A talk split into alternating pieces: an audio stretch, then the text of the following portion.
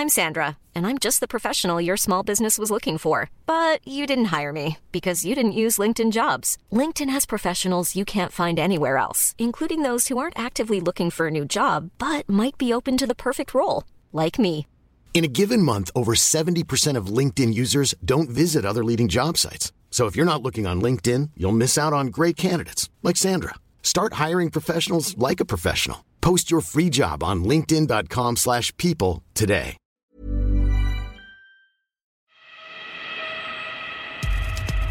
Donde hay negocios, donde hay nueva riqueza, siempre van a haber conflictos, platican los abogados especializados en startups Víctor Aguirre, Carlos Aguerrevere. Por eso era de esperarse que la llegada y creación de nuevas empresas disruptivas a México estuvieran acompañadas de querellas en juzgados y despachos legales.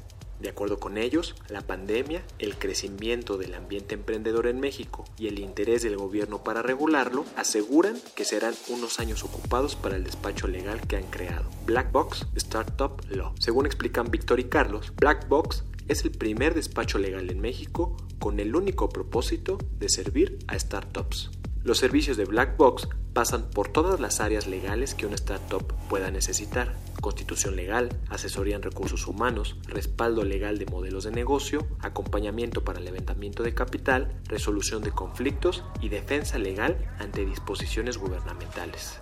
Por su estructura y objetivos, las startups requieren de atención legal especializada que conozca sobre los nuevos paradigmas que éstas han traído a la mesa, como las nuevas relaciones entre empresas y clientes, la normativa vigente del derecho mercantil y cómo choca con los modelos de negocio, o el surgimiento de las nuevas relaciones obrero-patronales entre los llamados jornaleros digitales y las plataformas que los habilitan para trabajar. Esta labor, por ejemplo, se materializa en la construcción de los andamiajes legales que le permiten a FinTech el manejo de datos personales, a un servicio digital de limpieza a domicilio el poder tercerizar de manera legal a la fuerza de trabajo o habilitar a un consumidor para hacer valer sus derechos frente a una tienda en línea. Los socios se detienen en la importancia que representa para su actividad el ayudar a startups en el área de recursos humanos y en tanto en el área de la praxis litigiosa de Black Box, esta se enfoca en defender a sus clientes de acciones gubernamentales que tratan de regularles, arriesgando la viabilidad de sus modelos de negocio.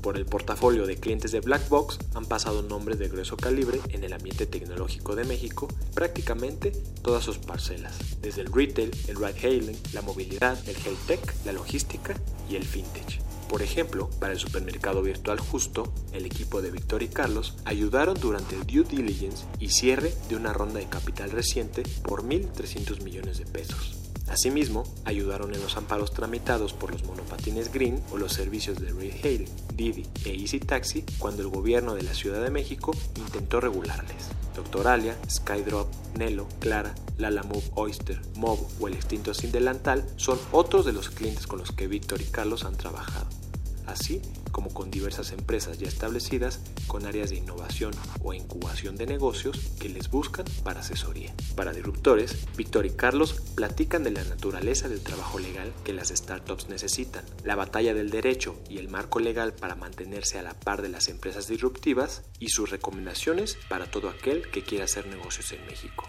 Estos Disruptores, yo soy Eric Ramírez, comenzamos. Disruptores.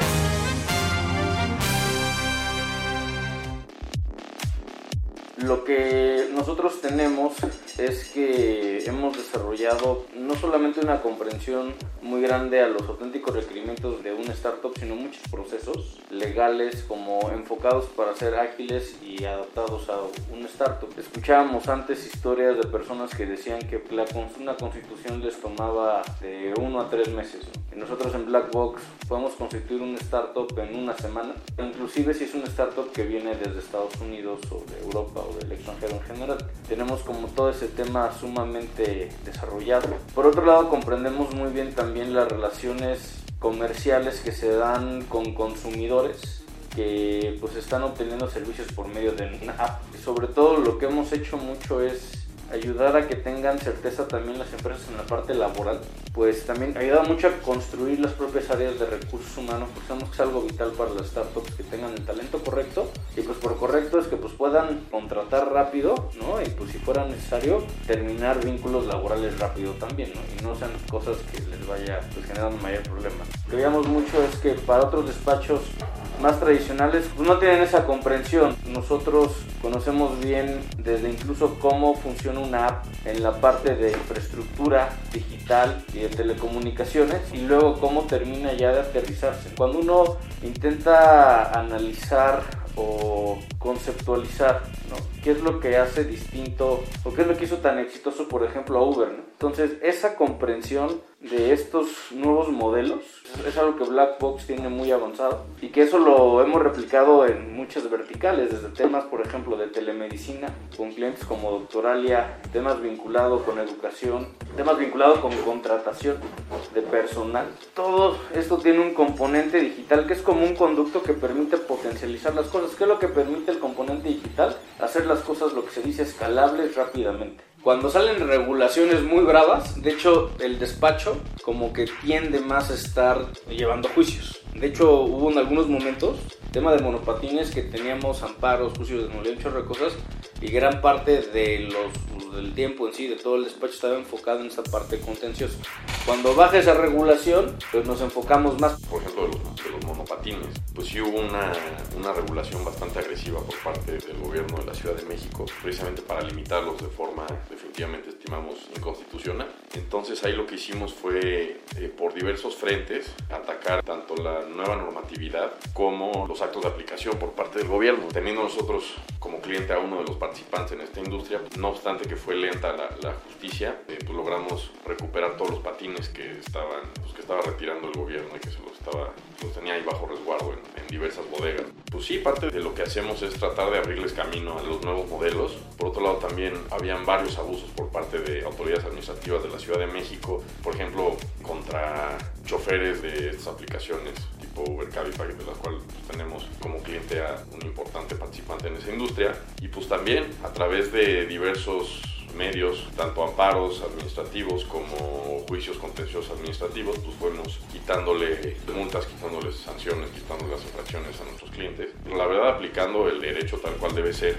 tratando de hacer entender a las autoridades por esos medios que para el particular todo lo que no está prohibido está permitido, que es algo que muchas veces les olvida. Cuando no hay algo regulado, lo que busca la autoridad es ponerle el traje que más o menos se le parezca a esta nueva actividad o este nuevo modelo de negocio y nuestra chamba es decirle a la autoridad, oye, aquí para que esto esté regulado, pues tiene que haber algo específicamente hecho para esto, que aparte esté regulado en concordancia con la Constitución y los derechos fundamentales. Y en caso contrario, promovemos juicios administrativos, juicios de amparo también la verdad es que hemos tenido muy, buen- muy buenos resultados para pues, quitarles a las autoridades abusivas de encima. ¿no? Sí, aquí otro caso importante, con el gobierno anterior salió una regulación en materia de movilidad, muy puntual, para que todos estos coches por aplicación trajeran un taxímetro tradicional. Esa situación, pues, o sea, del análisis que se hizo y todo, no era compatible. O sea, de hecho, pues ya la nueva tecnología pues aporta mucho más valor que traer un taxímetro tradicional. Estos taxímetros están regulados por unas normas de los 90. No conceptúan la posibilidad ni siquiera de la georreferenciación,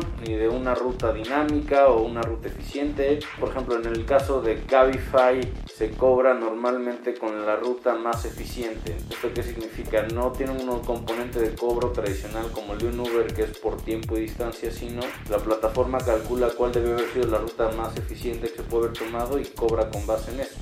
Entonces, pues es obviamente un taxímetro tradicional, pues no, no sirve, pero simplemente se conecta con el odómetro del coche y va midiendo cuánto vas avanzando y va midiendo el tiempo. Ahí presentamos para Easy Taxi y para Cabify amparos en materia administrativa que logró ahí Black Box que se desincorporara de la esfera jurídica de estas empresas esa regulación. ¿Eso qué quiere decir? La regulación ahí está y es vinculante para todos, ¿no? Pero como en México hay un principio en amparo que básicamente lo que dice es que el amparo solo beneficia a quien lo promueve, entonces en este caso lo que hizo Blackbox fue estas empresas quitarles esa obligación y ya no tuvieron que continuar con el proceso de ver si compraban taxímetros para todos. Blackbox pues se ha enfocado mucho en conocer estos, pues llamémosle procesos como sociales y de negocios. Sí hay unas pequeñas puertas abiertas en la legislación mexicana que reconocen y hablan de usos comerciales, usos mercantiles y demás. Pero pues Black Box siempre se enfocó en conocer esta industria que era muy novedosa y en ayudar a regularla y gran parte se, se autorregulando por todos.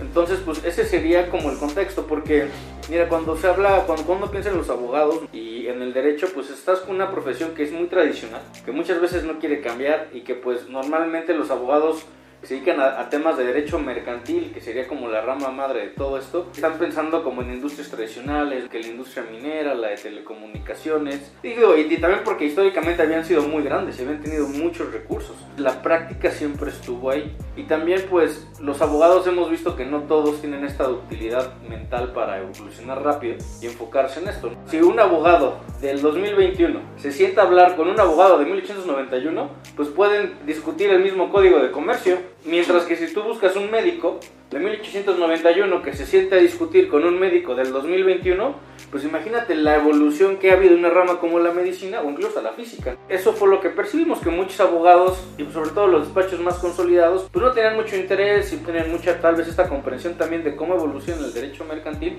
Y esto que vemos en la startup pues es su propia granito de arena de derecho mercantil que reclama aquí sí las máximas de las, de las evoluciones, porque se están cambiando los paradigmas de relación. Hay un tema aquí social de evolución como del derecho que solamente cuando aparece en el mundo el tema digital hubo pues una relación o un cambio muy sustancial en todos nuestros vínculos, en toda nuestra forma y pues eso tiene un contrapunto jurídico y pues Black Box es el que se ha enfocado.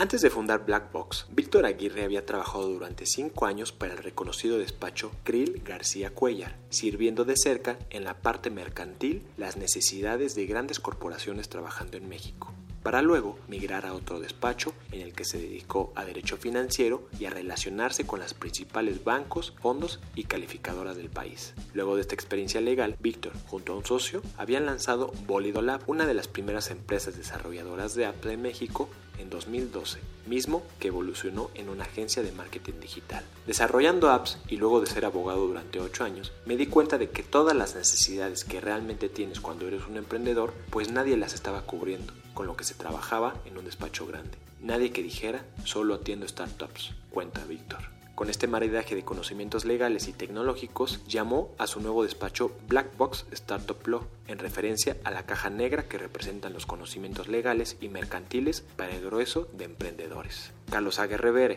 un abogado con vasta práctica legal contenciosa en derecho corporativo y camarada universitario de Víctor en la Escuela Libre de Derecho, se unió rápidamente al proyecto. Me encantó el enfoque fresco, no del despacho tradicional, porque si bien estamos trajeados, sí tenemos puntos de vista más modernos y mucho más compatibles con esa industria que por allá del 2014 se veía que iba a crecer bastante, recuerda Carlos. Según los socios, una de las áreas de mayor trabajo reciente para Black Box ha sido el acompañar startups en la búsqueda de capital venture al construir planes legales para recibir inversión. Esta práctica les ha aportado sensibilidad sobre lo que los fondos internacionales están buscando. Víctor y Carlos hablan sobre el estado de las inversiones para startups en México, así como que dan sus consejos legales y para los emprendedores que están buscando inversión. Las startups normalmente acaban trabajando con el despacho de algún conocido o familiar. Usualmente igual y el señor era una práctica de un laboralista tradicional, pero pues es la persona que conocen y él les intenta hacer estatutos, se pone a investigar. O era pues alguien temas 100% administrativos o alguien que se dedicaba, o sea, siempre acaban, siempre terminan así cuando no se puede encontrar un vínculo con algún estudio jurídico que se enfoque en esto. Pero a ver, lo que tienes que buscar y proteger son, de lo más importante a nivel general, el flujo del dinero. Yo veo que son tres grandes verticales. No, uno, el tema del financiamiento y fondeo, o sea, cuando entre el dinero que se va a invertir para que el startup crezca. Ahí hay una serie como de reglas que hay que cuidar, que conocemos muy bien la manera en que invierten los inversionistas especializados en startups, que son los inversionistas llamados de venture capital. Entonces conocemos muy bien cómo invierten ellos y en qué es en lo que se van a fijar de necesidades legales que requiera tener la startup para que se pueda dar la inversión. Lo que es el motor distinto y totalmente distinto de una startup de una pyme o incluso de un Fortune 500 es la forma en que capta su inversión. Una startup pues requiere inversionistas de riesgo, gente que esté, o sea, lo que busca el venture capital es invertir y obtener un rendimiento en un plazo corto y por corto entiéndase de 2 a 5 años. Comprendemos las necesidades de alta velocidad, porque también si estoy hablando que un fondo tiene una visión de tal vez recuperar su dinero en 3 años, pues una startup tiene cada mes de cada año crecer rapidísimo. Si la respuesta de los despachos tradicionales es resolverles problemas a sus clientes en plazos de un mes, dos, o sea, no, pues te voy a revisar el contrato en tres semanas. Te voy a constituir en dos, tres meses, podrías quedar constituido. Pues estás hablando que tres meses es la cuarta parte de un año, ¿no? Entonces, para una startup, o sea, el tiempo es esencial de una manera como no lo habíamos visto antes. Normalmente lo que nosotros propondríamos es ayudarles o a que tengan una, por ejemplo, tengan una empresa mexicana con reglas muy claras para invertir y muy sencillas al mismo tiempo, no sofisticadas. Por, por, ejemplo, un problema que yo veo es en muchas startups que luego abogados, digamos, de empresas más grandes les hacen eh, estatutos sociales muy sofisticados pero eso no es tampoco lo que quieren los inversionistas. Incluso los inversionistas de Venture Capital quieren sencillez, reglas claras ¿no? de cómo entra y cómo sale su dinero. Y no están buscando sobrecomplejizarse, tampoco están buscando que se gaste mucho en abogados. Sugerimos usualmente y tenemos todos los medios y todo el conocimiento poner una empresa que funcione solo como tenedora de acciones o como controladora en Estados Unidos para que se invierta. Sobre todo porque la visión de los fondos de venture capital, si bien entienden que toda startup, pues fundada por mexicanos, ¿no? principalmente, que es los casos que vemos, tiene que comenzar ofreciendo servicio en México, pero la vocación que buscan que tengan las startups siempre es internacional. Entonces ahí lo más conveniente es tener en Estados Unidos, en concreto en el estado de Delaware, una compañía y que realmente pues esos son temas que pues Blackbox conoce bien hecho muchas veces y que son, pues bueno, si ya conoces pues relativamente fáciles, entonces cuando llegue el siguiente inversionista que ya te va a invertir para que te expandas y salgas de México, ve que ya tienes todo armado correctamente, ¿no? Y que tienes también pues, ciertos controles y demás. Y el otro es el tema fiscal, cuando tienes tú que pagarle al fisco. ¿Por qué? Porque esos son los que yo que son tus puntos que se pueden hacer de, como detractores y cuellos de botella totales. Si no tienes bien hecho tu andamiaje para recibir dinero, pues simplemente no te invierten y pues si no te invierten no tienes proyecto. Si no puedes cobrar correctamente, pues tampoco tienes negocio. Y aquí, y un nuevo riesgo que ha crecido, en mi opinión, de los últimos 18 meses a la fecha diametralmente, el tema fiscal. Si no tienes un correcto compliance con todo lo que implica de obligaciones tributarias, sean netamente fiscales o de seguridad social también, pues te están haciendo riesgos grandes que te generan dos temas. Uno, que el día de mañana te puede venir el fisco, ¿no? Ya sea vía SAT o vía IMSS o lo que sea, Fonavit, a cobrar una muy buena lana que, bueno, o sea, un muy buen dinero que pues sí te va a doler, porque te va a cobrar multas y todo, y si debías, no sé, 100 mil se te va a triplicar o van a ser millones de pesos. Eso también cuerlo. Y aparte también los inversionistas, si ven que tú no tienes bien cuidados estos otros dos aspectos, no te van a invertir. Por fortuna hay mucha, digo, es un sector muy puntual y tal vez no te mueve todo el mercado, pero pues hay mucha confianza de parte de los inversionistas de Venture Capital en México, en el potencial de México, en los emprendedores mexicanos y, están ahorita cayendo y siguen avanzando muchas inversiones, están viniendo muchas empresas para México. Yo lo veo por el tipo de consultas que tenemos constantemente de gente que nos busca, oigan, ya me quiero ir a México y vengo desde este, Silicon Valley o estoy viniendo desde Perú o vengo desde tal lugar. En la medida que va llegando más inversión, en la medida que también se va jalando la atención del Estado a ciertas actividades, el Estado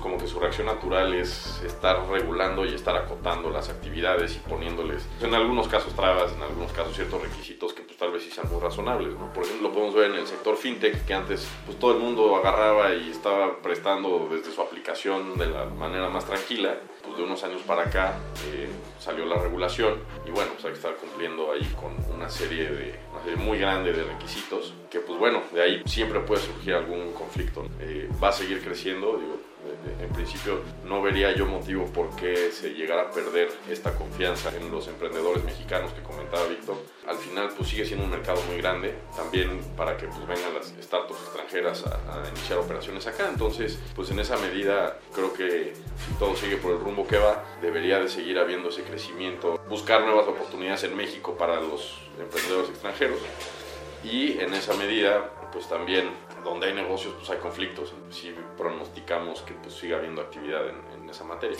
Al final también todas las startups tienen diferentes áreas, ¿no? Pues está el área de recursos humanos, en el área de recursos humanos siempre puede haber conflictos laborales, también afortunadamente hemos hecho una práctica laboral, estimo que bastante sólida, tanto desde el área de asesoría de recursos humanos hasta el área contenciosa, ya en, las juntas, próximamente pues, ya serán los tribunales laborales. Eso por un lado, por otro lado pues también existen los temas, temas fiscales donde puede llegar a haber conflictos, temas entre en temas comerciales donde pues, alguna parte no cumple con lo suyo, entonces pues, también ahí hay que entrar dejar la, la, balanza en orden. Sí, ahorita lo que estamos viendo en México, digo, y no solamente para startups, es un crecimiento, llamémosle pues supervisión que hace el gobierno y en la interferencia o, intromisión de pues el gobierno en temas que antes eran netamente privados. Entonces sí estamos viendo por un lado que el gobierno está intentando a su visión dar mayores protecciones que para los particulares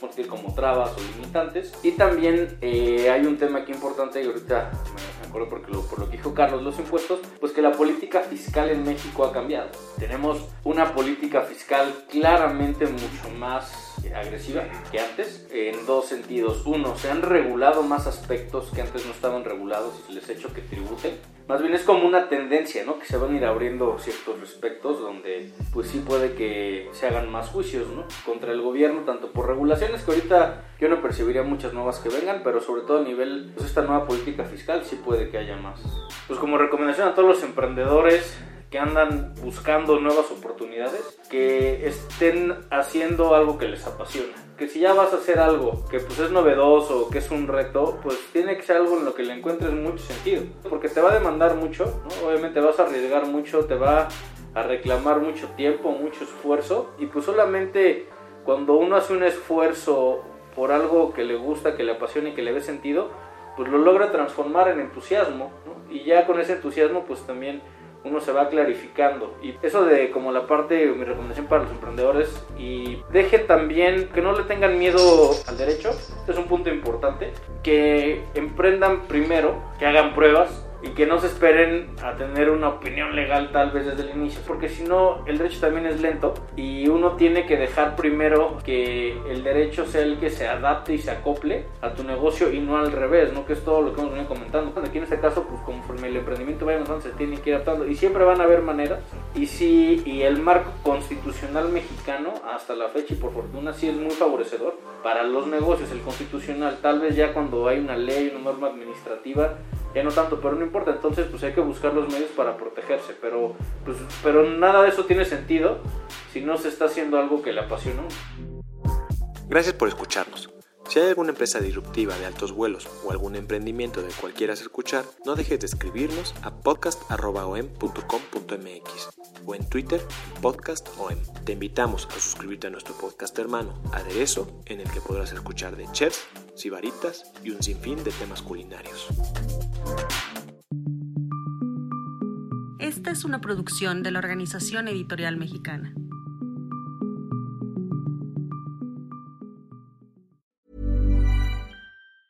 Normally, being a little extra can be a bit much, but when it comes to healthcare, it pays to be extra. And United Healthcare makes it easy with Health Protector Guard fixed indemnity insurance plans. Underwritten by Golden Rule Insurance Company, they supplement your primary plan, helping you manage out of pocket costs without the usual requirements and restrictions like deductibles and enrollment periods. So when it comes to covering your medical bills, you can feel good about being a little extra. Visit uh1.com to find the Health Protector Guard plan for you.